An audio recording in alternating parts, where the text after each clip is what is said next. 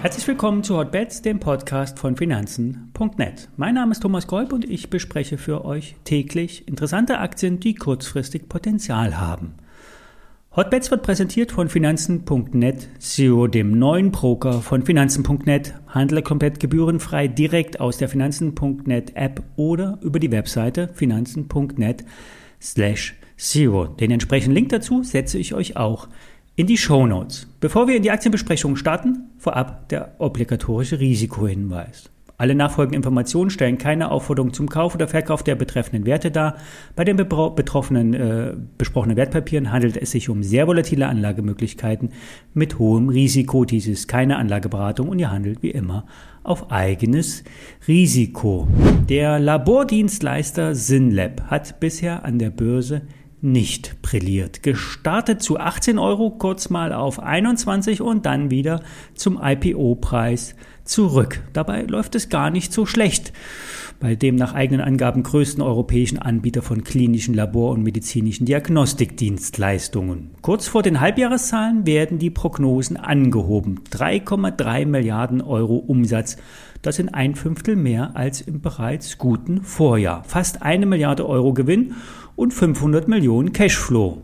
Dies ist vor allen Dingen durch die Covid-19-Tests beeinflusst.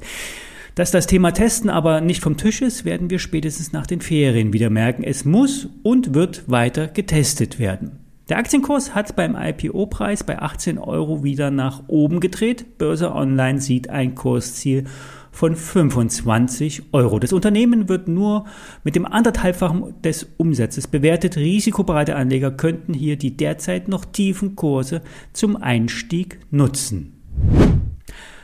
Noch nicht angesprungen ist der Kurs der S&T. Der IT-Dienstleister hat hervorragende Auftragseingänge in den Büchern, profitiert vor allen Dingen aus dem Bereich der öffentlichen nahen äh, Bereiche. Aber auch das Thema Digitalisierung bringt immer mehr Neugeschäft. 5G mit dem Thema Industrie 4.0 bringen extreme Schübe, so unlängst der Vorstand von S&T. Dementsprechend soll sich der Umsatz in zwei Jahren verdoppeln, zeitgleich mit dem Gewinn. Die derzeitigen Gewinnschätzungen lassen Raum für deutlich höhere Kurse. Vor allem die Bewertung ist zu moderat und wird dem Wachstum nicht gerecht. So die Experten.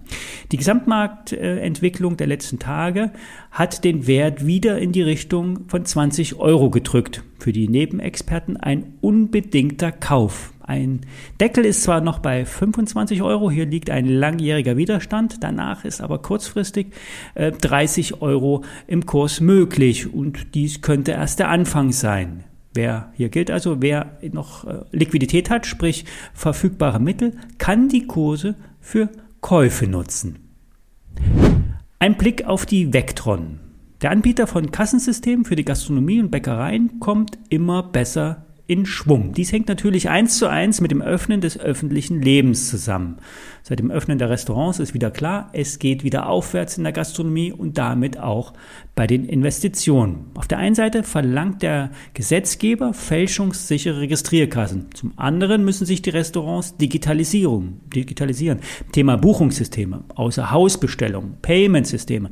Wer zahlt denn heute schon noch bar? Nur die wenigsten. Aber auch zubuchbare Pakete wie eine direkte DATEV-Schnittstelle werden äh, immer mehr gebucht. Hier werden Steuerzahlungen automatisiert direkt in die Buchhaltungssysteme überführt. Und hier profitiert Vectron vor allen Dingen durch wiederkehrende Umsätze durch die entsprechenden Softwarepakete oder die durch äh, zubuchbaren Payment-Pakete.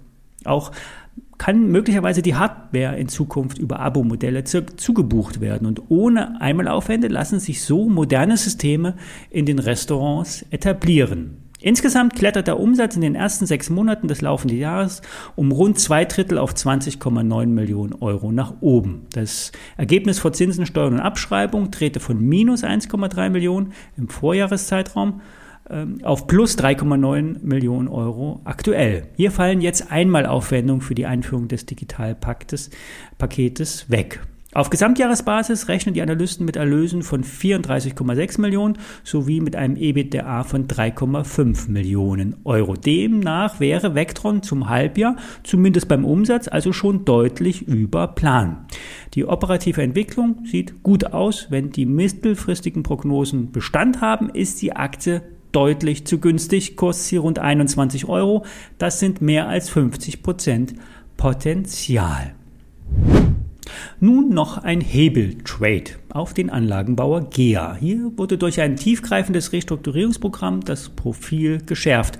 Randbereiche wurden verkauft, das hilft der Bilanz. Bei der Marge gibt es noch Potenzial. Das Management hat das erkannt und will bald ambitionierte Ziele bei der Marge bekannt geben. Auf Kundenseite wird wie bei allen Maschinenbauern deutlich mehr investiert. Im Kurs konsolidierte GEA um die 34 Euro und schickt sich nun zu einem Ausbruch an. Sollte dieser gelingen, kann es schnell über die alten Hochs gehen. Mit einem reinen Call lässt sich überproportional darauf spekulieren. Hier aber immer nur geringe Size einsetzen, das heißt nur wenig investieren, ein paar hundert Euro reichen dann ist das Risiko auch überschaubar und die ISIN steht in den Show Notes.